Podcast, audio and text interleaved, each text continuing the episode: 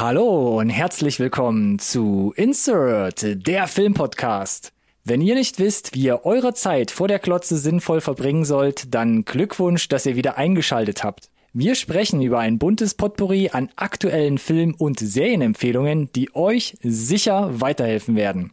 Auch Neuigkeiten sind wieder mit dabei. Es erwarten euch interessante Serieninfos. Und last but not least gibt es eine kleine, aber feine Trailerauswahl. Unter anderem landen wir diesmal mit Woody Harrelson auf einer millionenschweren Yacht. Wie immer gilt, bleibt dran, nicht verpassen.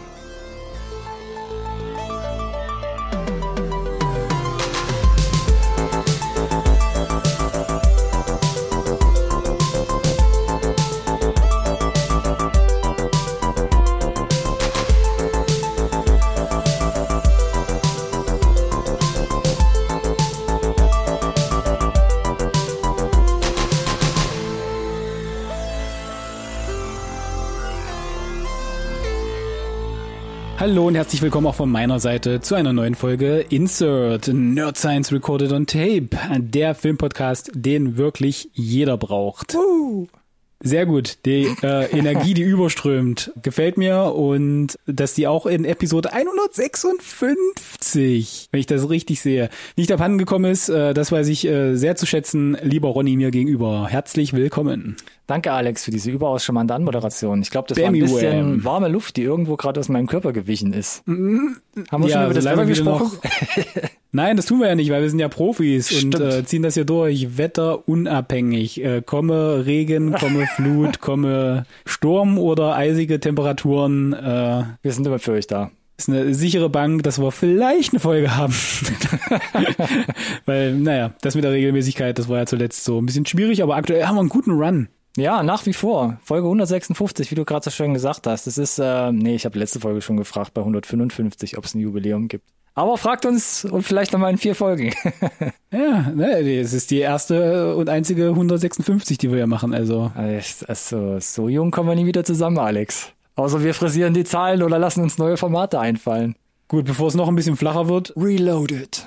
Ja, so flach wird. Ähm, Lass uns vielleicht zu den Ruckzuck-Reviews gucken, denn du hast glaube, Tempo drauf dass, heute. Wie ja, ich glaube nämlich, dass das heute einen größeren äh, Block einnimmt, denn ich hatte zuletzt immer mal eine Sache mit dabei. Mhm. Diesmal habe ich zwei Sachen mit dabei und jetzt kommt der Hammer. Bei dir steht ein 2 Plus hier in unserem Cheat Sheet. Ja, ja, hat nichts mit Streaming, 2 Plus, Dios mio. Hat nichts mit Streamingdiensten zu tun, aber ich wollte mir auch mal so ein Plus da hinten dran gönnen an meiner Review-Zahl. Also wenn du mit Plus wieder mehr hast als zwei, dann äh, darfst du auch direkt jetzt hier einmal die Reviews starten. Es ist jedes Mal wunderschön anzuhören. Das heißt, ich mache wieder das Sandwich, also sandwiche dich dann irgendwie dazwischen, zwischen Genau, zwei ich Plus. Gibt, ja, es gibt nichts Schöneres als in deinen Plussen zu gesandwiched zu sein. Bevor das Kopfkino startet, fange ich doch mal direkt an hier mit meiner ersten Review. Und es ist nur eine halbe Review deshalb des Plus, weil es ein Nachklapp, den sich Alex gewünscht hat, glaube ich zumindest. Und zwar habe oh ich my. Prey geguckt auf Disney Plus. Damn. Ich mache es relativ kurz. Das habe ich zumindest aus dem Trailer für mich rausgelesen und das konnte ich für mich aus deiner Review dann während der Abspann lief schon alles so zusammenbauen, wie ich mir das gedacht habe. Ich kann einfach Alex seiner Review, die er in der letzten Woche abgefeuert hat, einfach nur voll zustimmen. Ist das so, ja? Ja, was du gesagt hast, kann ich eins zu eins übernehmen. Also Prey auf Disney Plus, dieser neue Pre Predator Sequel-Film. Tolle Landschaftsaufnahmen, das CGI ist okayisch, auch wenn es manchmal ein bisschen wackelig ist. Mhm zum Beispiel die äh, eine der ersten Szenen, wo das, wo das Predator-Raumschiff wieder wegfliegt, dachte ich so, ist ja jetzt aber nicht wirklich so gut aus. Für mich war es im Zweifel die Close-ups von, weiß ich nicht, hier ähm, äh, äh, Maus und und äh, Ja, äh, am schlimmsten fand ich eigentlich den Braunbären, weil da fand ja. ich, hat er so lange Beine, ist der dünn, irgendwie passt er nicht in mein Verständnis, wie, wie ich einen Braunbär in Erinnerung Dafür hab. fand ich aber teilweise einige Einstellungen vom Predator sahen richtig gut aus, ne? Ja, der, der Predator, gut auch, dass sie da den Fokus dann draufgelegt haben beim CGI. Ja. ja. Was du, glaube ich, nicht erwähnt hattest, so ging es mir ein bisschen, ähm, Ureinwohner spielen ja die Hauptrolle und yes. trotzdem war es immer so ein bisschen so teenie umgangssprachlich, wo ich dachte, so, ist ein bisschen wie auf dem Schulhof, du bist das kleine Mädchen und du wirst ein bisschen vom größeren Bruder rumgeschubst. Das ja, und generell so die, die, so die Clique, die, ja, aber ich, ich meine, ich fand es ja ganz nett, dass sie da so ein bisschen versucht haben, die, die den Charakteren noch ein bisschen Fleisch mitzugeben, auch wenn gerade zum Beispiel da die die die, Jungs-Clique, nenne ich es jetzt mal, wenn du in dem Schulhof sprich bleiben möchtest, wo dass es klar war, dass es halt nur mal gucken, wie lange ihr Zeit habt und wer der Erste von euch ist und mal gucken, wie genau es passiert. Ja, definitiv. Es Ne? bahnt sich Ja. Äh, aber ansonsten, wie gerade eben schon gesagt, ich hol's noch nochmal raus und leg's auf den Tisch das Wort boxsolide. Also ich habe mich gut unterhalten gefühlt. Man muss natürlich schon ein bisschen dieses Predator-Franchise mögen oder sich darauf Ja. drauf einstellen können. Aber ich habe ähm, dann auch nochmal nachgeguckt. Bei Rotten Tomatoes steht der Score immer noch bei 93 Prozent Ja. und bei 78 Prozent bei den Zuschauern, beziehungsweise bei einer 7,2 bei IMDb. Du hast ja gesagt, gerade die neu- 93 Prozent, die kannst du nicht nachvollziehen. nee. Und hast ja mit dir gewrungen, so ein bisschen, ob drei oder dreieinhalb. Hast dir eine Yes. 3,25 gewünscht und ich sage, ich gebe dem Film eine dreieinhalb, weil du eine drei gegeben hast. Dann haben Dann wir die wir bei 3,25. Ja, das finde ich gut, da kann ich gut mit leben, ja. Wenn wir uns quasi den Handshake geben, aber ich habe auch, dachte auch, ist es eine drei, ist es eine dreieinhalb, weil er war schon nicht schlecht, aber was du. Nee, er war nicht schlecht, aber da sind halt so Szenen drin wie, okay, ihr macht eine Thematik draus, dass sie ein Mädchen ist und sie kann nur äh, zwei Sachen, nämlich Medizin und Fährten lesen. Also sie ist gut in Spuren lesen, ja. Man fällt dann in Und den dann Sumpf. Ja. zieht sie allein los und fällt in den Sumpf, wo ich dachte, was soll das? Und dann irgendwann im Laufe des Films fiel bei mir der Groschen, dass ich dachte, oh, der Sumpf kommt noch mal. Ja. Deswegen der Sumpf, okay. Und äh, wenn wenn wenn mir als Zuschauer das passiert, dann fühle ich mich halt so, dann ertappe ich das Drehbuch dabei, Drehbuch zu sein. Und das ist halt das Schlimmste, was passieren kann, finde ich. Natürlich sind alle Filme so ein bisschen story-driven, ne? Und je, jede Szene ist dafür da, äh, Momentum zu erzeugen und den Film voranzutreiben. Aber da war es halt so, ich fühle, ihr habt es halt, ihr habt mit eurer eigenen Regel gebrochen, um am Ende sie wieder besonders clever sein zu lassen. Das ist halt so, mm, ah. wenn er es macht, dann macht's so, dass ich es nicht merke. Lass mich Ja. so formulieren, ne? Ja. Aber ich glaube, das Boxolide haben wir jetzt, glaube ich, mehrfach unterstrichen. Yes. Du Yes. letzte Woche schon. Also für alle, die es noch nicht gehört haben, spult mal eine Folge zurück. Ich kann alles so unterstreichen. Bin bei den Punkten ein bisschen. Mm. großzügiger, damit wir uns hier Handshake-mäßig auf die 3,25 zusammen hochgelevelt Finde ich gut, ergänzt sich doch wunderbar. Danke dir dafür. Bitte sehr, Gut. Alex. Und nun darfst du losschießen. Was hast du uns mitgebracht heute? Äh, du hast es ja im Intro schon angesprochen. Äh, ich habe Serien weiter nachgeholt, beziehungsweise hier in dem Fall gar nicht so sehr nachgeholt, als mehr tatsächlich relativ neues Release. Und es ist auch keine eigentliche Serie. Man könnte es vielleicht noch am, am ehesten als Anthologieserie bezeichnen. es reißt nicht Auf- ab bei Alex auf jeden Fall, die Serien. Disney Plus, das war relativ easy für mich erledigt. I am Groot. Ah. Fünf Kurzfilme. Oh, das haben wir in der letzten Folge bei den Releases übergangen. Ja, ist auch jetzt Hier nicht so nochmal der wahnsinnig Nachtrag direkt mit einer Review äh, Ja. jetzt von Alex. Ist auch nicht so dramatisch. Ich dachte mir, okay, äh, Trailer fand ich ganz süß, ganz kurzweilig. Ich stehe auf Animationen, äh, Baby Groot, Teeny Groot, wie auch immer du es nennen möchtest, ist äh, einfach süß. Kann man bestimmt nicht viel falsch machen. Ne? Fünf Kurzfilme, thematisch in sich geschlossen, Wie sozusagen. lange gehen ne? die denn? Die gehen ja nicht lange, das, oder? So, das ist ja der Kicker, ne? Das hat mich halt tatsächlich, das ist so mein, mit mein, mein fast größter Kritikpunkt. Die sind tatsächlich einfach ein bisschen zu kurz und dadurch Ah. relativ äh, flach. Die gehen wirklich auf den ersten Blick sechs Minuten oder sieben oder so. Und dann, aber Moment. Es gibt noch ein Intro, das haben sie zwar schon gekürzt, aber es gibt ein Intro in jeder Episode und der Abspann alleine geht so circa irgendwas zwischen drei und dreieinhalb Minuten. Das heißt, effektive Laufzeit der Kurzfilme ist irgendwas zwischen zweieinhalb und vier Minuten. Uff, ach so, das ist ja richtig kurz. ultra kurz. Ultra kurz. Das sind wirklich kurze Gags eigentlich nur. Ach ne? so, okay. Und äh, das ist schon mal das Erste, wo ich dachte, na okay, mein, meine Güte, aber wenn es besonders gut pointiert ist, warum nicht? Und die Ideen sind nett und sie sind extrem hochwertig umgesetzt. Ne? Da ist halt das, äh, das Disney-Marvel-Geld halt da. Also Computeranimationen haben sie sich nicht lumpen lassen, sieht ganz toll aus so. Die Pointen tatsächlich sind aber so, dass ich teilweise da saß, ganz speziell in so zwei, drei Episoden, ähm, ohne zu sehr zu spoilern, aber da war ich ein Oh. bisschen gesch geschockt auch. Weil es ist so Baby gut und ich saß da und dachte mir, über die, über was geschockt? Wegen was über geschockt? den Plot, der Plot, ich saß dann wirklich, also ohne es zu sehr zu spoilern, aber ich saß da und dachte mir, das ist ein Stone Cold Killer. Ach so, meinst du das? Das ist, war so, wo ich dachte, was ist hier gerade passiert am Ende? Habt ihr da mal reflektiert, was das gerade einfach, einfach umgebracht? ist das sowas wie äh, Grogu ist diese Fischeier? Sowas in der Richtung? Ja, aber noch ein bisschen, genau, genau daran habe ich auch zuerst gedacht. In, de, in, der, in dem einen Kurzfilm hatte ich so, Grogu ist Fischeier-Vibes. War ein bisschen weird, aber er ist halt äh, natürlich. Gro Grogu, ne? Wir kennen die Kultur nicht so. Und dann passierte es aber in, in, in einer weiteren Folge, äh, hört halt weg, wenn er, wenn er, wenn er wollt. Äh, Minispoiler. Ich ähm, auch. Hilfe, ich bin verwirrt. Ja, komm, komm, komm klar. Okay, äh, ist jetzt nicht so dramatisch. Ja.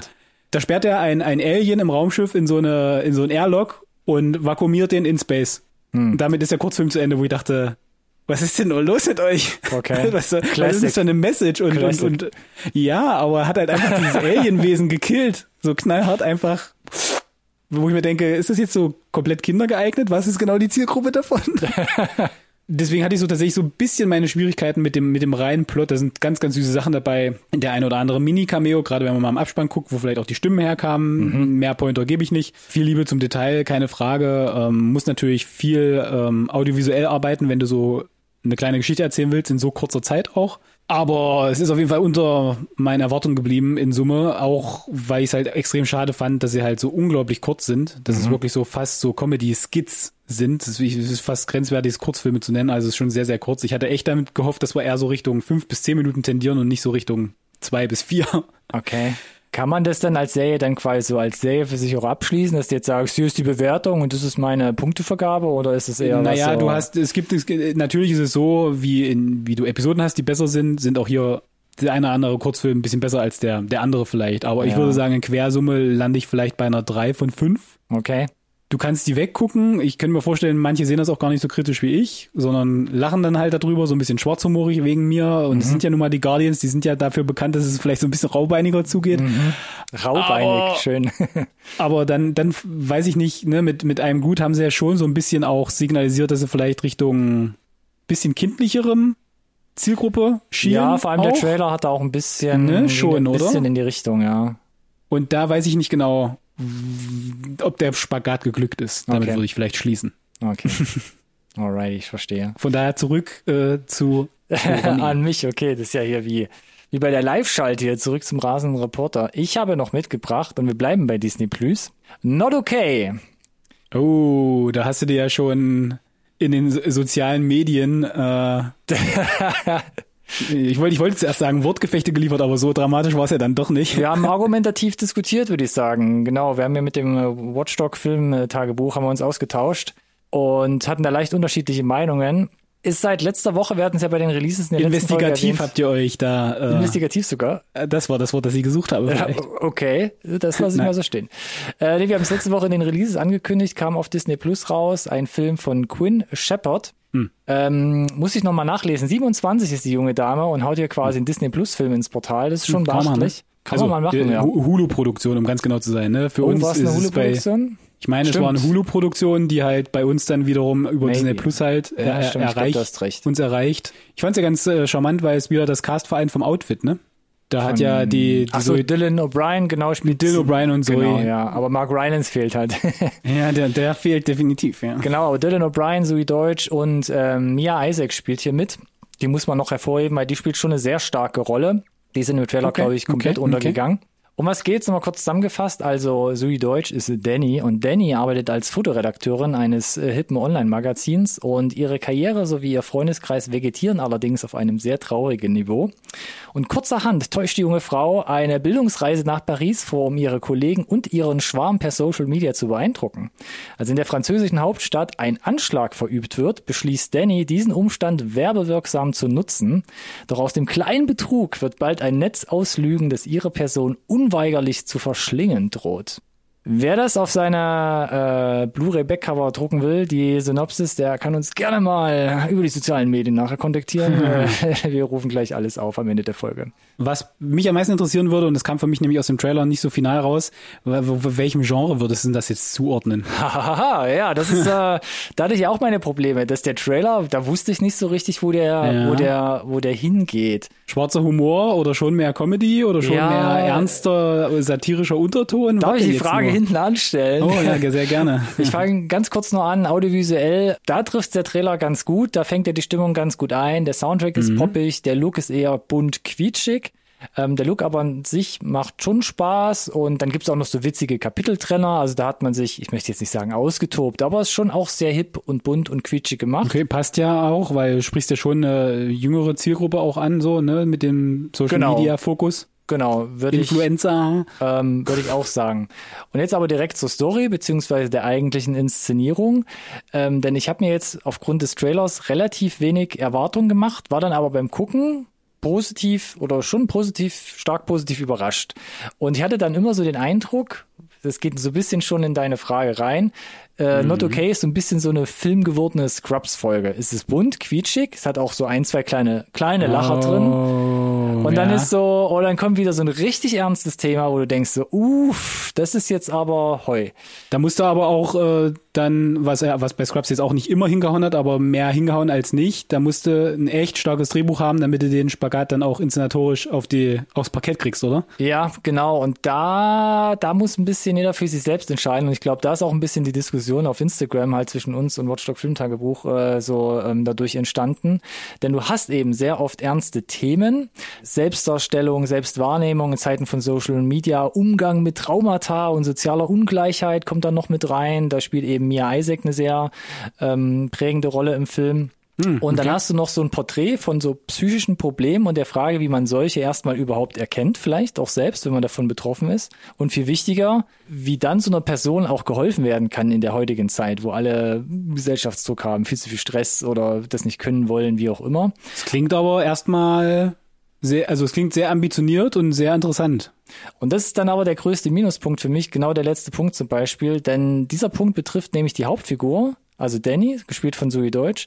Und das wird meines Erachtens aber nicht so wirklich zu Ende erzählt, gerade gegen Ende. Stattdessen kriegt man eher ein offenes Ende. Und das war für mich persönlich extrem unbefriedigend, weil der Charakter der Danny an sich im Film dann keinen Abschluss beziehungsweise keine Erlösung erfährt. Und das muss jetzt, wie wir ausgetauscht haben auf Instagram, auch mit anderen, das muss, muss jetzt kein Happy End für mich sein. Äh, du kannst jetzt auch ein Lars von Trier sein, dann killst du sie einfach auf eine böse Art und Weise. Muss jetzt nicht sein, ne? Aber das war ein sehr offenes Ende für mich, wo ich dachte, da bin ich wirklich sprichwörtlich sitzen gelassen worden alleine und der Charakter zieht einfach von dann und ich weiß nicht, also was, Du hättest, du hättest dir ein, ein weniger offenes Ende gewünscht, damit die, ähm, die Message noch ein bisschen besser gepusht wird. Ja, letzten Endes, weil ich glaube, man kann schon so ein, zwei Messages mitnehmen, weil der Film eben viel behandelt und anreißt, aber so wirklich der Hauptcharakter, wie eben gesagt, da, da geht der Kreis für mich nicht zusammen, dass ich sage so, okay, sie hat jetzt in irgendeiner Art und Weise ihre Reise an einem bestimmten Punkt beendet, ob es jetzt gut oder schlecht ist, aber sie ist an einem Punkt, wo du siehst, ich kann es gerade schwer äh, weißt, weißt du, fassen. Aber dass du wirklich au- aus dem Film rausgehst und sagst, okay, entweder hat es jetzt total verbockt oder es gibt ein Happy End, was meines Erachtens hätte sein müssen, aber irgendwie was, was den Film besser abschließt für mich. Ihren, ihren, ihren Also Story du hättest, Arc. du hättest eine, so eine, sinnvolle Klammer noch gebraucht, um das ja, ich hätte noch, die, die Klammer hätte noch ein bisschen, hätte, hätte, da hätten noch fünf Minuten hinten mehr, hätten mir da irgendwie noch mehr gegeben, letzten Endes. Okay, okay. So, was bedeutet das denn in, in Punktzahl? Weil jetzt kann ich, kann ich gerade ganz schwer einschätzen, ob es dir jetzt gefallen hat oder nicht. Ähm, na, ich habe hier noch so einen Zweizeiler geschrieben, wo ich sage halt, not okay wirft, wie gesagt, diverse Probleme junger Menschen wie gesellschaftlicher Erfolgsdruck, verfälschte Selbstwahrnehmung durch Social Media und jugendliche Traumata in so einen bunten Mix zusammen. Wie gesagt, schwierig, muss man ein gutes Händchen haben. Und eben dadurch im Zickzack werden dabei viele gute Töne getroffen und interessante Charaktere hervorgebracht, aber am Ende ähm, lässt ein das ansonsten nämlich konventionell verfasste Drehbuch ein mit einem relativ offenen, wie gesagt, sprichwörtlich Ende, mit einem offenen Ende sprichwörtlich sitzen. Und dadurch wird für mich so ein bisschen die Chance verpasst, not okay zu einem Film zu machen, der auch wirklich in, in Erinnerung bleibt. Und bei den Ratings, so im Netz, generell 75 Prozent sagen die Kritiker. Also vielleicht hat ihnen da auch schon was gefehlt, weil das ist schon so, wo man sagt, ja, okay. 61 Prozent bei den Zuschauern ist jetzt nicht so schlecht, aber Uh, ähm, Ja.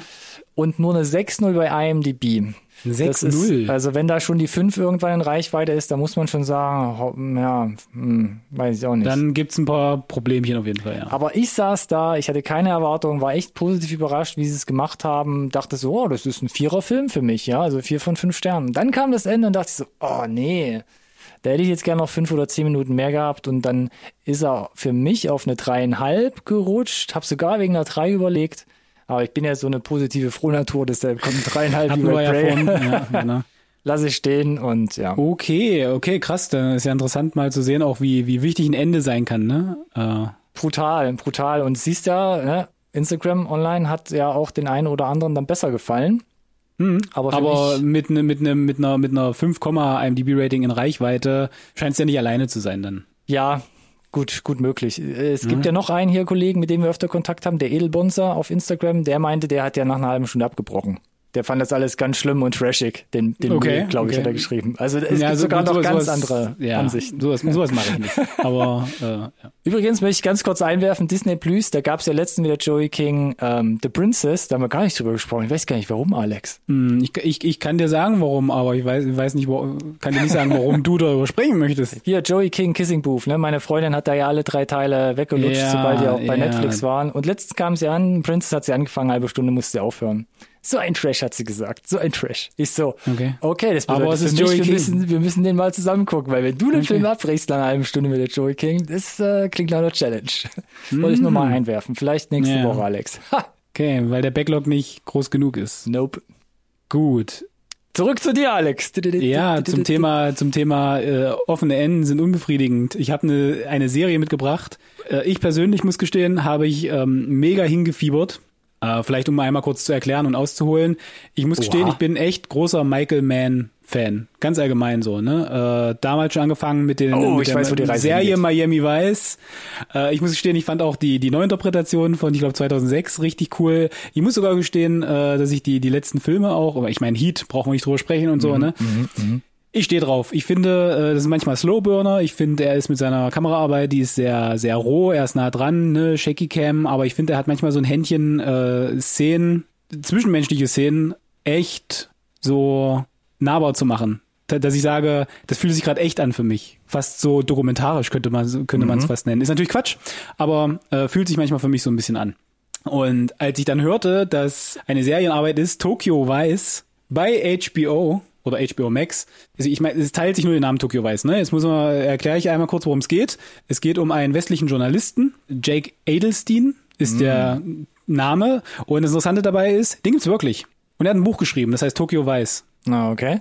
Das heißt, es ist mehr. quasi so ein bisschen äh, biografisch. Der wird hier porträtiert vom Ansel Elgort ah, von Baby. Sagen, genau, ne? ja, Baby Driver. Baby Driver, Baby, genau. ähm, und der hat versucht, da Fuß zu fassen, war quasi da in dieser einer der größten Tokio der ähm, Tageszeitungen, der erste ausländische Journalist, der dort quasi Fuß fassen konnte. Und das wird alles so ein bisschen auch erklärt, ne? Sein, sein Start in der Stadt, äh, wie er für den Aufnahmetest paukt, wie kompliziert das ist, wie anders mhm. sich das anfühlt. Äh, alles in Japanisch, aus, ausschließlich, ne? Mhm. Wie gut er sein muss, wie viel besser er eigentlich sein muss als die Japaner. Und äh, das ist ein ganz wesentlicher Punkt, ne? dass er nur die, an der Oberfläche kratzt. Und das bricht die Serie in den acht Episoden komplett auf. Du hast wirklich das Gefühl, wie er immer tiefer in, in das echte Japan reinrutscht. In diese oh, okay. echte Kultur mit all seinen Fehlern, Schwächen. Ähm, Rolle der Frau wird thematisiert. Ähm, dieser Rassismus Ausländern gegenüber. Nicht nur westlichen, sondern zum Beispiel auch koreanischen Einwanderern. Aber es bleibt dabei ein absoluter Slowburner Mhm. Und konkret geht es darum, dass er eine größere Verschwörung auf die Spur kommt, ähm, wie die Yakuza in Tokio agieren im Prinzip. Ich will jetzt auch gar nicht so sehr ins Detail gehen. Es ist also quasi so, eine, so ein, so ein Crime-Drama. Ich wollte gerade äh, sagen, da kommt ja schon noch ein bisschen Verbrechen ins Spiel. Wir hatten ja, glaube ich, über den Trailer auch geredet. Wenn ich mich da nicht irre. kommt, kommt jede Menge Verbrechen ins Spiel. Mhm. Ähm, und das Schöne ist, äh, wir haben ihm an der Seite gestellt äh, Ken Watanabe, also mhm. den, den japanischen Export-Hollywood-Star wo gibt, ne? Mhm. Da ist auch noch eine Rinko Kikuchi dabei, die hat man vielleicht schon mal gesehen äh, in Pacific Rim 1 und 2, also auch ein relativ bekanntes Gesicht. Äh, und äh, auch einige andere, die das richtig gut machen. Und man erkennt einfach schon die, die ersten fünf Minuten und ich saß da, das ist der Typ, der Miami Vice gemacht hat. Das sehe ich an, okay. an der Art und Weise, wie die Kamera gehandelt wird, der, der Schnitt, äh, das Pacing, das ist alles typisch Michael Mann. Das heißt, wisst, worauf euch einlasst. Wenn ihr damit was anfangen könnt, ist cool. So, ansonsten wird da, wie gesagt, eine sehr komplizierte Story erzählt, wo du auch dranbleiben musst. Äh, es werden extrem viele Parallelhandlungsstränge, äh, Nebenfiguren ähm, eingeführt, die alle eine eigene Storyline haben, die auch über Folgen und Folgen und Folgen weitererzählt wird. Und äh, hier ist mein Problem, als ich, äh, ich habe nämlich ja die meine Review, sage ich mal, eingeleitet mit offene Enden. Ja. Die erste Episode beginnt mit einem, oh, wir ziehen uns hier mal kugelsichere Westen an und äh, dann gehen wir zu dem Treffen und bla bla bla so, ne? Dieses, oh, du siehst, die sind schon irgendwie, die kennen sich und die machen irgendwas zusammen und wie krass und das ist, ist alles das eine Szene von, von der späteren Folge dann, so Foreshadowing-mäßig oder hm. was? Ja, habe ich gedacht. Nein, ist es nicht. Kommt nie wieder. Ah, Wo ich dachte, warum, also ich habe gedacht, wir arbeiten okay. uns zu dieser Szene hin. Und in der letzten Folge spätestens habe ich dann den Payoff sozusagen. Aber der ja, kommt ja. gar nicht. Das heißt, was auch immer ihr mir gezeigt, ist halt, äh, da, da gibt es auch eine, genau in dieser Sequenz sagt auch ein Yakuza zu ihm, äh, mach das, ansonsten statten wir mal deiner kleinen Familie einen Besuch ab. Der hat keine Familie, der hat in acht Folgen keine Familie, der ist alleine. Keine Frau, keine Kinder, kein, kein gar nichts halt. Und das heißt, äh, das ist komplett Vorleistung für eine zweite Staffel. Die, Die gibt's aber. Mir. So, jetzt wenn ich das wirklich live geguckt hätte, gibt's nicht. So, jetzt habe ich, äh, jetzt haben wir die Info bekommen, ich glaube Ende Juni, Anfang Juli oder so, wurde bestätigt, das wird eine zweite Staffel geben. Puh, Glück gehabt. Aber in Zeiten von Netflix, ne, ist es halt so ein yeah. What? What? Und so geht so so geht das weiter, ne? Du denkst die ganze Zeit in der achten Folge, gleich explodiert es hier, weil es muss so großes Finale geben, ne? Feuerwerk und Budget aufgespart, weil ja, du ihr habt so viele Handlungsstränge und nichts davon ist fertig erzählt und dann mhm. sind noch fünf Minuten übrig und ich denke mir, was ist denn los? Wann denn? Wann denn? Wann denn? Ja, gar nicht, gar nicht. Das ist ja ein richtiger Villeneuve, den sie da gemacht haben. Das ist alles gar nicht schlimm, weil es gibt ja die zweite Staffel. Aber hätte es die nicht gegeben, hätte ja. es mir das Herz gebrochen, weil das, das was ich sehe, ist unheimlich gut. Ich war ja selber jetzt nur schon fast einen Monat in Japan und äh, da kratzt natürlich nur an der Oberfläche und die Art und Weise, das spielt ja um die 2000er, ne? Das heißt mhm. also nicht das Japan von heute, sondern von vor 20 Jahren. Und wie sie das machen, das fühlt sich alles so authentisch an. Teilweise, es gibt eine, es gibt eine Szene, wo zwei Figuren Frühstück machen und die fühlte sich so so echt an, so belanglos, aber es gibt gibt dir so viel Kontext, wie die Figuren funktionieren, ja. äh, großartig. Und das ist aber, ne, da muss, das muss man halt mögen. Ne? Das ist relativ, das ist wirklich ein Slowburner. Wenn dich sowas huckt, wenn dich die Kultur huckt, wenn dich so eine Yakuza Crime Story huckt, äh, dann bist du ja, glaube ich, gut bedient. Aber ich könnte mir vorstellen, dass es nicht jedem gefällt. Aber vielen, weil das IMDb-Rating sagt, aktuell 8,0. Und das ist ja schon mal mm, ja, durch, ja. durchaus eine Hausnummer. Mm. Jetzt die Frage, wo ihr den Kram gucken könnt. Jetzt was lustig. Ist eine HBO Max-Produktion. Aha, im Rest der Welt. In Europa hat sich Stars Play oh. die Lizenzen gesichert. Das aber wie Prime. kann ich denn, wie kann ich denn jetzt Stars Play gucken? Aha, ist im Prime. Aber ist es? Nein, ist es nee, nicht. Ist Ihr öffnet die Prime App und dann gibt es da Kanäle, die ihr dazu buchen könnt für fünf mm. Euro im Monat. Und dann gibt es einen Ka Channel, einen Kanal, der heißt Stars Play. Und wenn yes. ihr den abonniert, ein Monat ist äh, testweise kostenlos, müsst also nicht abonnieren, könnt quasi einen Monat und dann den Kram wegbingen, den ihr sehen wollt, dann habt ihr die Chance, Tokyo Weiß zu sehen. Und was aber für mich ein großer Downer ist, weil es nicht mehr zeitgemäß ist, ich weiß, dass die technische Reiterei hat gar nichts, hat gar nichts mit, mit Tokyo Weiß zu tun. A, ist die Prime App noch oll und B, steht Tokyo Weiß nur in Full HD zur Verfügung. 5.1. Ah. Äh, das ist so ein bisschen so ein Schritt rückwärts, weil es hätte, glaube ich, ganz geil ausgesehen, gerade so Tokio bei Nacht, Neon und so weiter. In 4K hätte, HDR. Ich, 4K HDR wäre, glaube ich, sexy gewesen. Hm. Sei es drum, ich fühlte mich super unterhalten. Ich habe aber, wie gesagt, auch, ich bin Fan von Japan, japanischer Kultur, finde es super spannend, diesen Einblick Kaum zu bekommen. rausgehört, Alex, gerade. Fühlt sich authentisch an, aber diese letzte Folge und dieses nicht fertig erzählen und mm, diese mm, Frechheit quasi darauf zu bauen, dass es eine zweite Staffel gibt, ähm, so krass da in Vorleistung zu gehen, dass es wie, wie ich mit Dune Part 1 quasi anfühlt, so ein bisschen nur in Serienform. Hab ich ja gesagt, Villeneuve Genau, ist halt so, dass ich sage, ich, ich wäre schon Richtung viereinhalb tendiert, aber in dem Fall bleibe ich sicher äh, konservativ bei vier von fünf, weil es mhm. ist übel cool, alles, was ich bis jetzt gesehen habe und ich bin froh, dass es weitergeht, aber ich weiß nicht, ob ich hätte vier geben können, wäre es nach der ersten Staffel abgesetzt worden.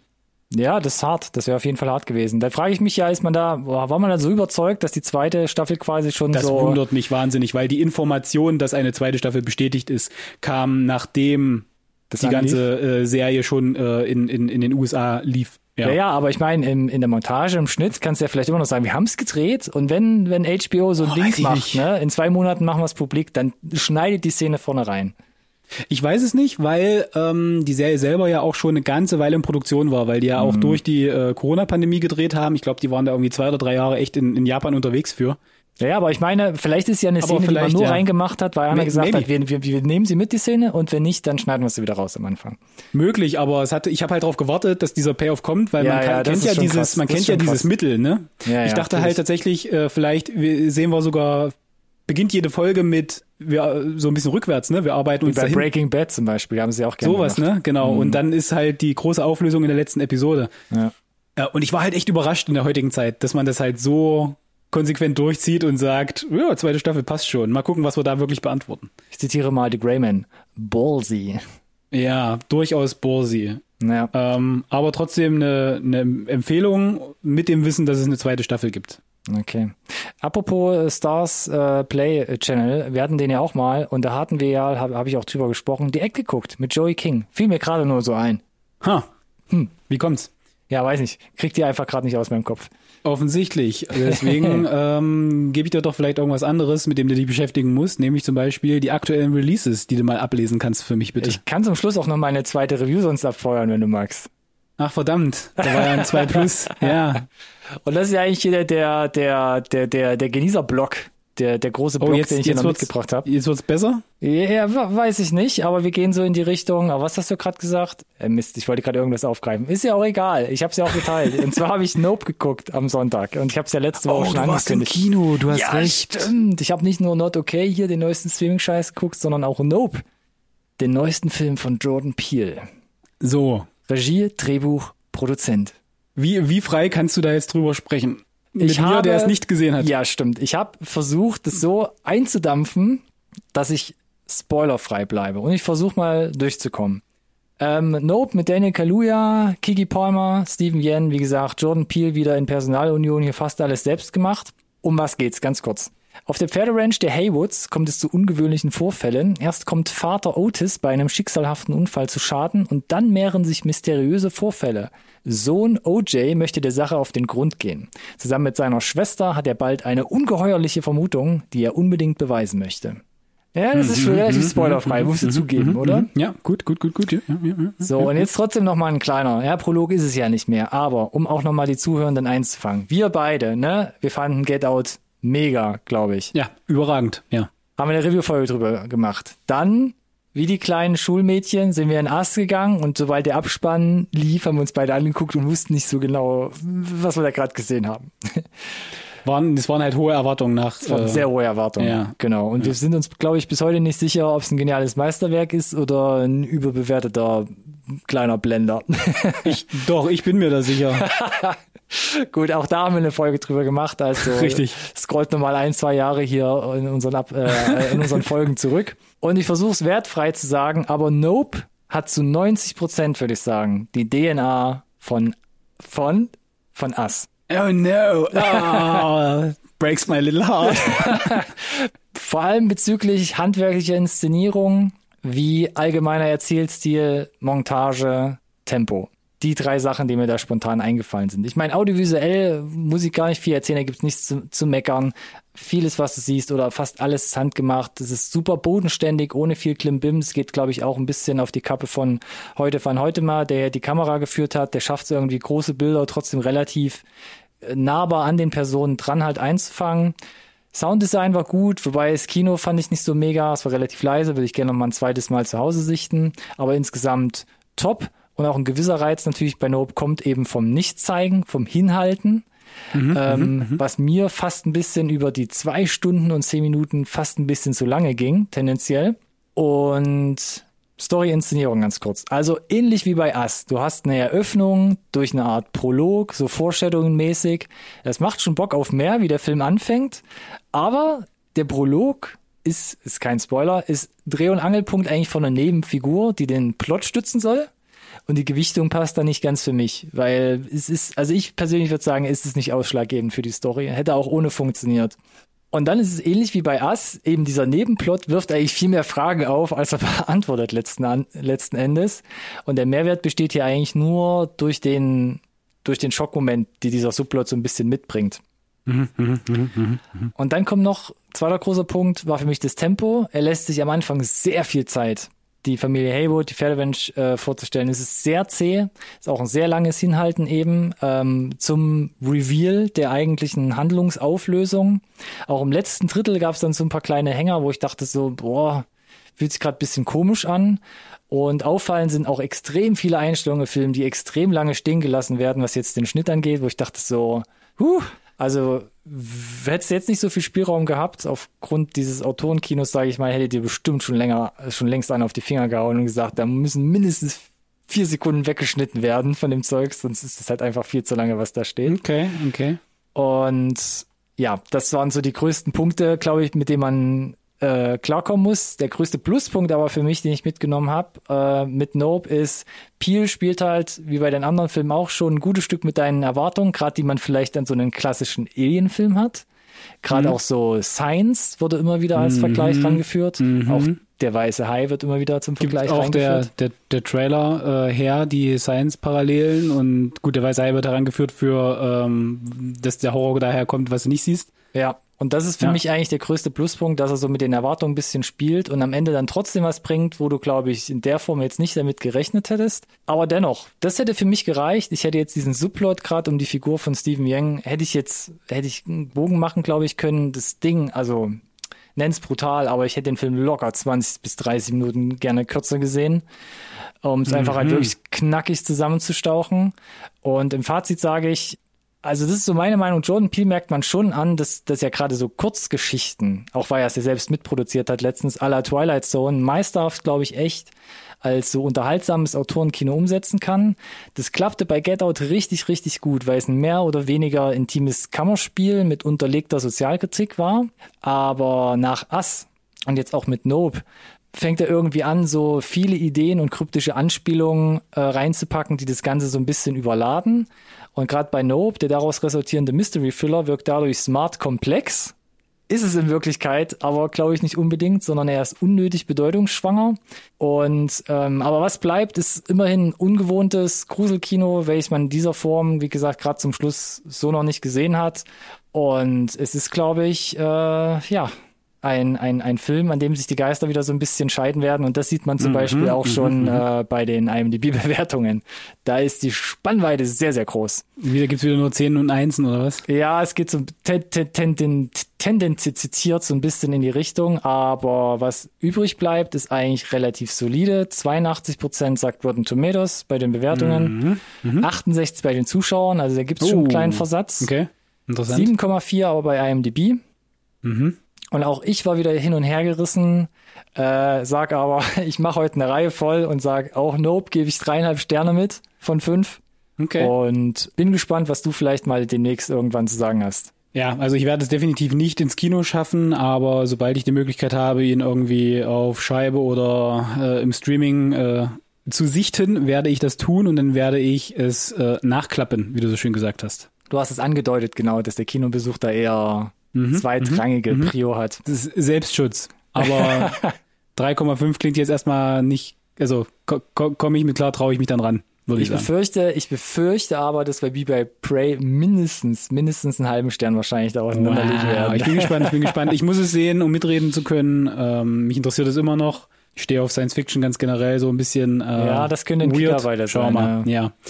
So, soll, soll ich jetzt nochmal meinen, meinen Übergang zu den, Anlauf, komm, zu den. Releases probieren? Äh, wir haben nicht viele, aber damit du den, den, den Kopf Joey King frei kriegst, oh no, da ist doch es mal wieder. die Liste. Oh, da ist es wieder. Das tut mir leid. Wie ist denn das gekommen? 18.8. ab heute im Kino. der Gesang der Flusskrebse, unter anderem mit Daisy, Edgar Jones, die man jetzt ja auch bei Disney Ja, Plus zuletzt Sebastian gesehen Stan. hat. Ja, bei, bei, bei Fresh. Ähm, Romanverfilmung, der vor ein paar Jahren super durch die Decke ging, Mhm. Ja. aber klammert mich da aus. Ich bin da nicht, äh, mein? Know-how ist da nicht vergraben. Aber kommt ganz Kommt gut weg so, bis jetzt. Ja, aber naja. Also ja, also, äh, kommt äh, okay weg. ja, okay, gut, das, was Alex sagt. Ähm, Wer es ein bisschen vielleicht einfacher mag, was heißt einfacher? Auf Netflix gibt's ab heute eine Dokumentation, und zwar was Katzen denken. Hm, ja, Cat-Content. Also, ja, Cat-Content. Äh, wer auf dokumentarischen, felinen, karnivoren äh, Content steht, der äh, kann ja bei Netflix hier reinschauen. Und ab morgen, bleiben wir bei Netflix, ähm, dann sind wir fast schon am Ende, ballert Netflix ordentlich Serien auf die Plattform, die alle echt interessant aussehen. Äh, Gut, bei der ersten bin ich mir nicht ganz sicher. Echoes mit Michelle Ja. Monaghan war so ein Doppelt. bisschen, uff. Doppelrolle. Ja, Doppelrolle, also hier doppeltes Lottchen in Mystery-Thriller-Format.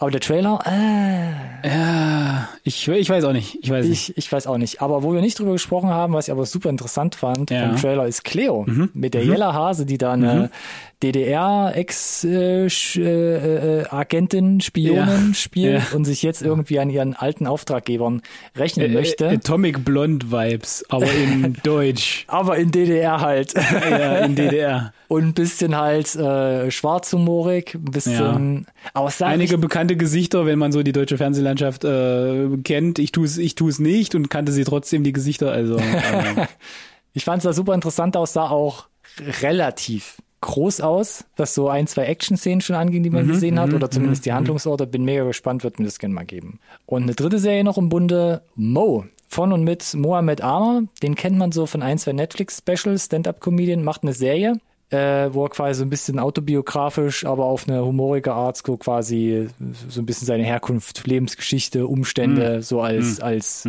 Immigrant in den USA so ein bisschen erzählt. Sah ganz witzig aus, ob es jetzt für jeden Ja. zündet, weiß ich nicht. Vielleicht schaue ich irgendwann mal rein, bin mir noch nicht ganz sicher. nee, dafür ist der Backlog zu groß bei mir. Da, das, das skippe ich auf jeden Fall. Alex, du magst das, ey. Jetzt habe ich dir drei genannt. Also das, das ist richtig, ja. Das, und das ist genau das Problem, mein Lieber. Ah, naja. Wird doch nicht besser. Ja, aber von der Prioritätenliste würde ich auch sagen, Cleo ähm, ab morgen dann 19.8. da steht bei mir relativ weit oben. Ja, zum Thema Serien, ne? Neuigkeiten. Ja. Netflix. Mm. Was haben wir denn da, Alex? Mein Mund ist trocken, du musst fortfahren. Love, Death and Robots. Hm. Vierte Staffel bestätigt. Surprise. Gott sei Dank. Naja, was heißt Surprise, ne? Äh, äh, In, in einer Netflix-Welt, äh, wir haben über den Animationsrotstift äh, gesprochen, nachdem der Aktienkurs eingebrochen ist. Bei Netflix äh, war ich ja tatsächlich unsicher, weil ich nicht wusste, wie im übertragenen Sinne kommerziell erfolgreich, also wie viele Leute wirklich die dritte Staffel auch von Love, Death and Robots geschaut haben. Offensichtlich genug. Denn es gab auf Twitter die Ankündigung, ist bestätigt, ist in Arbeit und das ist gut so. Weil das ist schon, es gab so eine, gab jetzt auch eine Serie an Behind the Scenes ein bisschen, die auf YouTube veröffentlicht wurden zu den Ja. ganzen Kurzfilmen von der dritten Staffel. Fand ich super interessant ähm, und finde es gut und wichtig, dass es da nach wie vor quasi diesen diesen Outlet gibt, diese Möglichkeit über eine riesen Plattform wie Netflix, diesen, diese, diese kreativen Ergüsse, sage ich mal, von kleinen Teams, halt einfach diese, diese Plattform zu geben. Und von daher bin ich all in und freue mich wahnsinnig, dass es eine vierte Staffel gibt. Äh, vielleicht haben die nicht mehr alle das Niveau von oder die Qualität der ersten Staffel, klar, da kann man drüber streiten. Aber einfach die Tatsache, dass es existiert, finde ich großartig. Und man muss ja sagen, vielleicht ist es halt nicht nur die Einschaltquote, die da bestimmt, sondern ähm, die letzte Episode in der dritten Staffel, Jibaro, wenn ich es richtig ausspreche, Jibaro, Preise, Pre Preise, Preise, Hat- Preise, Preise. hat zuletzt einen Emmy gewonnen for Ja. Outstanding Short from Animated Program. Und das ist ja auch Genau. erstmal eine Hausnummer, äh, mit der du dich dann auch schmücken kannst nach außen. Meine bessere Hälfte meinte, ich, wenn er, wenn es länger gegangen wäre, äh, hätte sie nicht fertig gucken können. Ja, war schon, äh, muss man sich drauf einlassen. Das war auch die Episode, die habe ich mir wirklich bis zum Schluss aufgehoben. Ähm, genau wie die Ich fand's krass, aber ja. War schon sehr eigen. ja. Und genau, aber wie gesagt, finde ich halt super. Ne? Sowas, was vielleicht nicht unbedingt äh, absolut, absolut Mainstream geeignet ist, einfach Yes. trotzdem da diese Da- Plattform zu geben. Genau, diese Plattform zu geben, das ist halt geil. Ähm, äh, konkrete Frage, weißt du, wie viele Folgen man bestätigt Das ist hat? eine gute oder? Frage. Nein, Ja. habe ich, hab ich, hab ich noch keine Info, weil ich kenne nur diesen kurzen Tease, dass es in Arbeit ist auf Twitter. Ja. Da stand jetzt nichts zu Episoden und ist auch die Frage, naja, vielleicht sind es wieder neun, weil in Wirklichkeit arbeiten sie an 18 und machen halt äh, Dann direkt Staffel fünfte, 4 und 5 so Mhm. draus. wie sie es bei der 203 jetzt eigentlich Genau. gemacht haben. Ist, ist mir gleich, Hauptsache es ist in Arbeit, das ist es erstmal eine. Genau, das heißt, in einem Jahr oder wann auch immer werden wir auf jeden Fall wieder darüber sprechen. Okay. Ich freue mich. Klingt doch gut. Mehr, mehr, mehr. Weniger, weniger, Mm. weniger, dafür bei anderen. Und wir greifen nochmal ein Thema von letzter Woche auf, dem größten Aufreger, den wir da hatten, und zwar, dass der Batgirl-Film ja von Warner einfach in die Tonne gekloppt wurde. Und jetzt gab es nochmal einen Nachklapp, Alex. Genau, also gibt ja, gibt ja erstmal prinzipiell zwei Themen. Zum einen, der Rotstift wurde ja angesetzt, das, das wussten wir ja jetzt schon. Äh, wir wussten auch, dass es diesen Merge gibt äh, von HBO Max und ähm, Discovery Plus zum Beispiel zu einem Streamingdienst. Plus. Und es war so ein Stück weit auch dann so ein bisschen ein offenes Geheimnis, dass es vermutlich auch personell Konsequenzen hat. Und da rede ich jetzt nicht von irgendwie dem Austausch des Managements, das hat ja nun schon stattgefunden. Ähm, sondern äh, jetzt wissen wir auch, dass es erstmal 70 Entlassungen gibt. Ja, das ist jetzt nicht so wahnsinnig viel im Vergleich zu anderen großen Firmen, wenn die da irgendwie direkt irgendwie zwei, drei, 4.000 Leute entlassen. Aber es sind halt erstmal 14 Prozent der äh, und das ist Stand jetzt. So. Müssen wir mal gucken, was da vielleicht noch kommt. Aber es passt halt gerade so ein bisschen in die Negativschlagzeilen rein. Äh, da machen sie sich halt das Leben schwer bei Warner. Und dann hast du hier noch einen interessanten äh, Punkt reingebracht, nämlich ob dieser ähm, dieses komplette Canceln von Batgirl, ob das halt ein Steuertrick ist. Und da gibt's interessante, ähm, längere Artikel und qu quotet mich nicht da, ne? Und ich, ich krieg's auch nicht so 100% auf die Reihe. Ähm, das ist halt ein absolut kompliziertes Thema, aber wenn du ihn gar nicht distributierst, ja, kannst du den halt komplett abschreiben, sozusagen. Und yes. äh, das, das kommt ja dann auf diesen über 800 Millionen Haufen drauf, was sie halt komplett gecancelt haben, um das halt eben steuerlich irgendwie äh, abschreiben zu können. Aber und ja, vielleicht passt auch dann ein Michael Keaton und ein J.K. Simmons nicht so richtig ins Multiverse-Konzept rein. Aber nachdem so viel Energie reingesteckt wurde, dann doch noch irgendwie äh, Justice League Snyder Cut äh, äh, salonfähig zu machen, bin ich immer noch der Meinung, dass es in irgendeiner Form es hätte einen Weg gegeben, wenn man gewollt hätte, Batgirl zu retten. Garantiere ich dir. Und da haben wir ja letzte Woche gar nicht groß, groß drüber gesprochen, über dieses steuerliche Ding. Und auch da hat man mit dem Watchdog Filmtagebuch sogar noch eine Diskussion mhm. auf Instagram, äh, der meinte, ja, es passt halt einfach nicht ins Konzept. Das war ja auch, ist ja nee, quasi nicht ins das, Konzept, aber es gibt kein Konzept. Genau. Und dann kam ja tatsächlich jetzt, also das verstärkt noch ein bisschen den Verdacht, ist es tatsächlich irgendein Steuertrick, um Batgirl zu sagen, 90 Millionen, wir schreiben das komplett ab, wenn wir ihn gar nicht rausbringen und sparen uns dafür, ja, eben knapp 100 Millionen, die wir nicht irgendwie, was weiß ich, versteuern, draufrechnen mit, was weiß ich, irgendwie am Amt vorbeidrücken drücken müssen, sondern es ist einfach ja. äh, Verlust, den wir da uns irgendwie halt sparen können. Durch die großen genau. Verluste, also, durch den ich, Merger mit Discovery Plus. Ja. Es gibt keinen Snyderverse.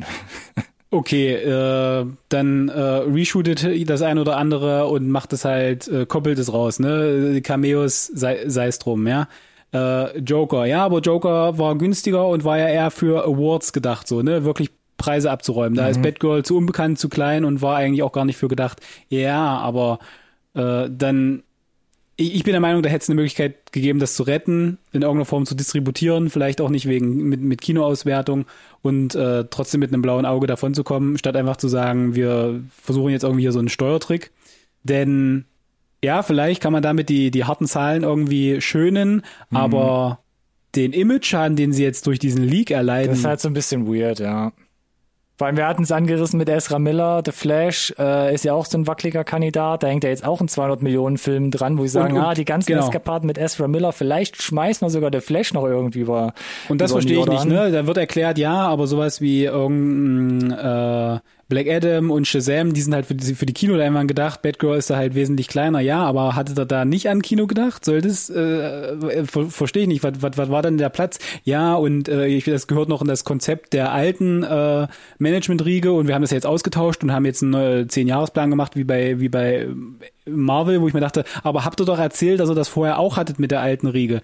Alte Zöpfe abschneiden ist ja schön und gut, aber ihr habt es doch jetzt und das ja, war ja auch eins ich, der Argumente, dass Batgirl tatsächlich für HBO Max geplant war und man jetzt aber gesagt hat und im neuen Management, ne, das würde ja bedeuten, dass die ganzen Leute denken, DC-Movies sind nur Streaming-Niveau wert. Und dadurch würde es, ah, aber ja, ich konnte, ja. So, und da sind wir jetzt nämlich bei einer interessanten Diskussion. Oh nein, jetzt habe ich Öl reingegossen. Nein, nein, das ist ein, das ist ein interessanter Übergang zu dem, zu dem nächsten Thema, ne? Ah, okay. Das muss ja Gut. heutzutage nichts Schlechtes sein, ne? Wenn du solche Produktionen wie bei Netflix, Netflix hast, ne? Mit, mit quasi AAA-Budget wie The Grey Man. Über das Niveau kann man natürlich streiten. Also, ob das mit Kino mithalten kann, meine ich. Mhm. Wir hatten die Diskussion ja nur auch mit Red Notice zum okay, Beispiel. Jetzt kann ich da eine Überleitung, glaube ich, langsam folgen, ja. genau, so, und jetzt haben wir zum Beispiel äh, die Überleitung zu äh, Ghost of Tsushima. Ist in Arbeit. Von Sony äh, so produziert, so wie äh, Uncharted. Mhm. Und wir wissen ja auch, dass der äh, Chad St äh, Staleski Regie führt, also der, der auch äh, John Wick mhm. macht. Muss man ja sagen, macht immer noch. Ja hört er nicht auf und das ist gut so. Äh, und jetzt kam raus, der würde das schon eigentlich gerne japanisch machen, exklusiv japanisch, also im Sinne von es, ist, es geht um äh, japanische Figur in Japan, also machen wir es äh, mit japanischen Schauspielern und lassen die dann nicht so ein furchtbares Englisch reden, sondern lassen wir die halt japanisch reden. Und dann mit Untertiteln gegebenenfalls. Muss halt Untertitel machen, wenn Drehen aber auch dementsprechend in Japan mit japanischen Schauspielern. Genau, so das heißt äh, unheimlich konsequent und authentisch zum Ursprungsmaterial und äh, mhm. äh, übrigens das Spiel hat sehr wohl auch äh, eine japanische Tonspur und ne, basiert ja auf einem Spiel Ghost of Tsushima äh, und Sony hat gesagt, das können wir gerne machen. So jetzt ist die Frage, ob alle anderen, die da vielleicht irgendwie Geldgeber sind, äh, ich weiß nicht genau, wie das funktioniert, äh, und Board sind, die da alle mitgehen.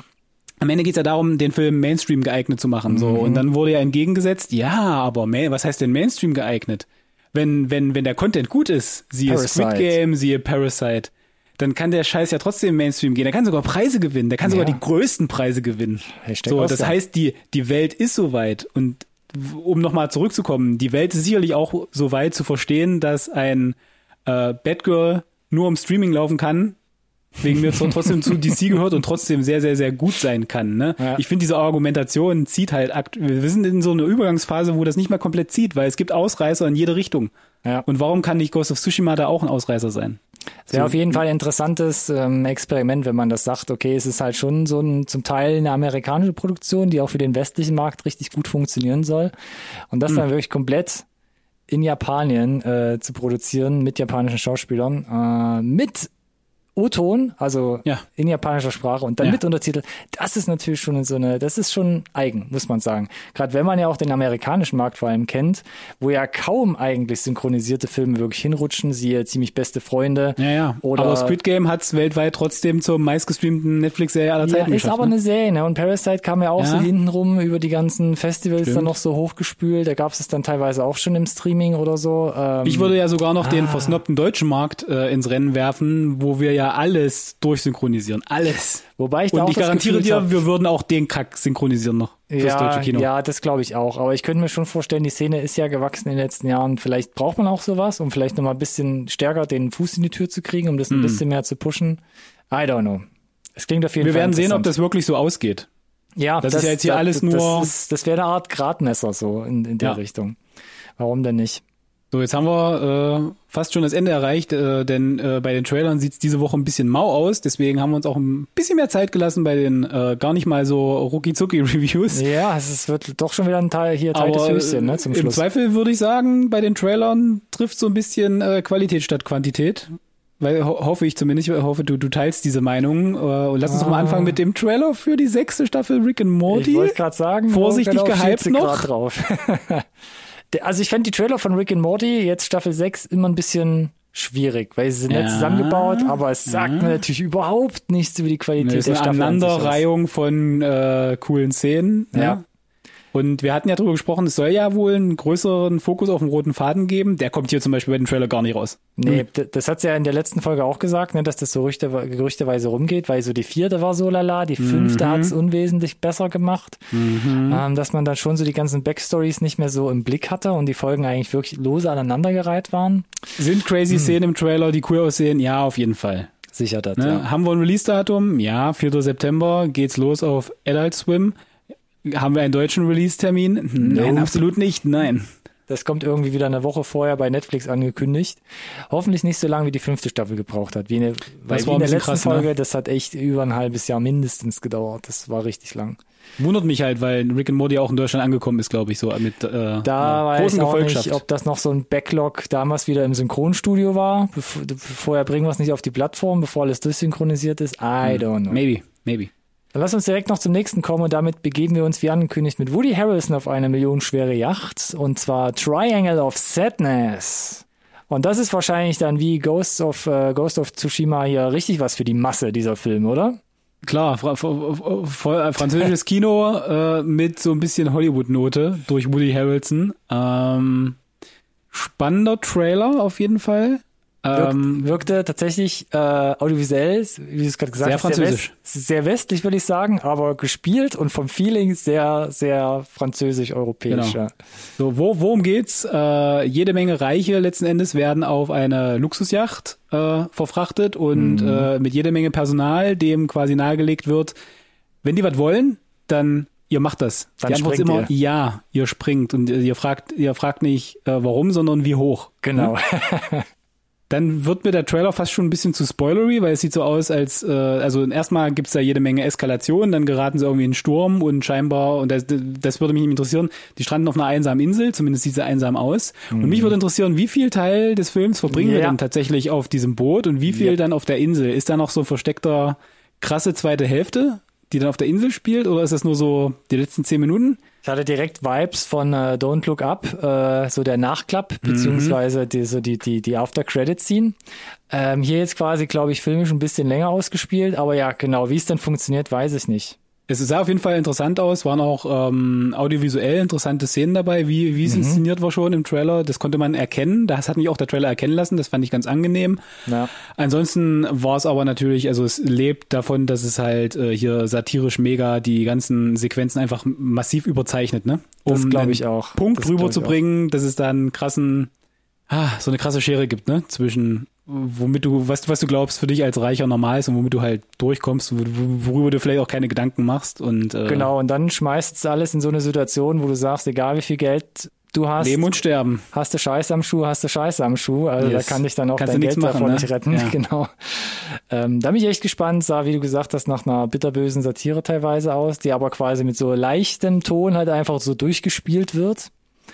Und Äh, vielleicht Spannend ist halt, der Humor soll ja ein ähm, bisschen den Zei- äh, zwischen den Zeilen vielleicht versteckt Genau, ist. dass der, dass der Film ist ja von dem Ruben Östlund, ne? Äh, Wenn ich das richtig ausspreche, keine Ahnung. Mhm. Ja, Ähm, probier mal. Klingt gut. Und er hat ja dieses äh, Force Majeure gemacht. Das hat ja sogar ein äh, US-Remake bekommen. Ja. Äh, und dieses äh, Force Majeure war ja ein, ein absoluter Hit, ne? Hat total viele Preise gewonnen, dieses Original. Äh, ähm, und hat ihm dann scheinbar so ein bisschen auch die Türen geöffnet, hier ein bisschen was Größeres zu machen und halt auch so einen Woody Harrelson ranzuziehen. Äh, von daher bin ich gespannt, ob er dadurch sich jetzt eine noch größere Plattform erarbeitet hat für Triangle of Sadness.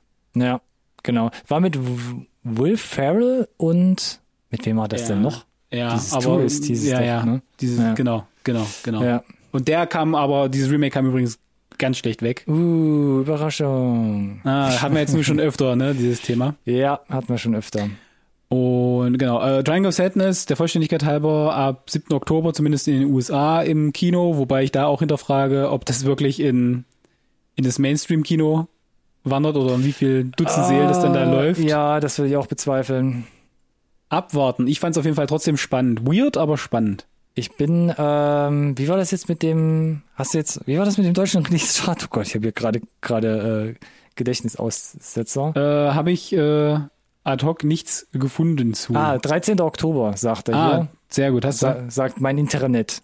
13. Oktober in Deutschland. Uh, Also eine Woche später nur. Eine Woche später nur, aber Kinorelease in Deutschland und ja, ich glaube, das Mega-Release äh, Multiplex, hm, mal gucken. Wird Eher auch hier nicht, ne, glaub ich. A- A- Arthouse-mäßig. Programmkino, ne? Genau, Programmkino. Schauen wir mal, ich bin gespannt. Ähm, würde gerne einen Blick riskieren, glaube ich. Same.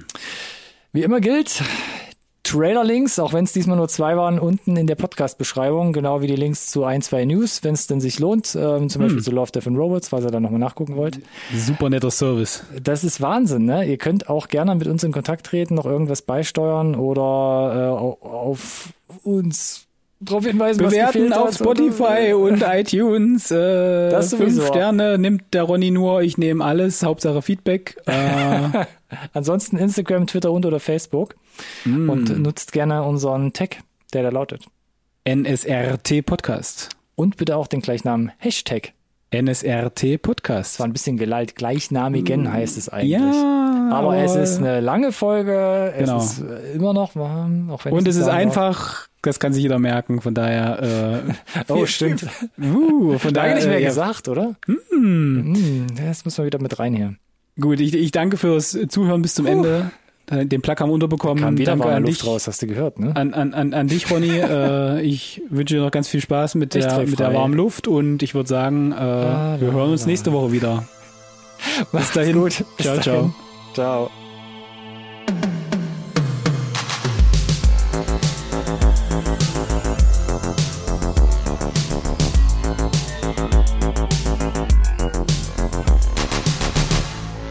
Conversation can serve no purpose anymore. Goodbye.